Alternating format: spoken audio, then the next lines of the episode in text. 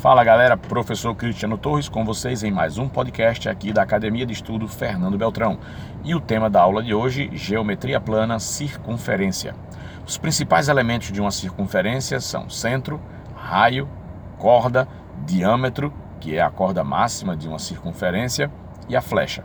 Nós temos que estar atento à relação entre os ângulos de uma circunferência destacando o ângulo central, que é aquele cujo vértice é o centro da circunferência, e o ângulo inscrito, cujo vértice é um ponto da circunferência. Existe uma relação entre o ângulo inscrito e o ângulo central quando ambos determinam o mesmo arco. Então, a relação é metade dobro.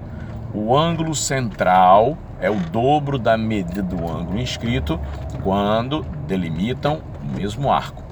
Em outras palavras, se você tem um ângulo central de 80 graus e associado ao arco desse ângulo central você tem um ângulo inscrito, então o valor do ângulo inscrito é a metade, 40 graus.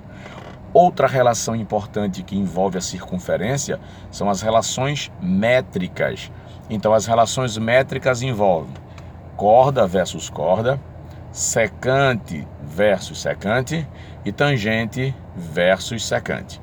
Fica muito esperto, fera, fica atento a essas relações, porque circunferência é um assunto muito importante. Um forte abraço e até a próxima. Valeu, galera!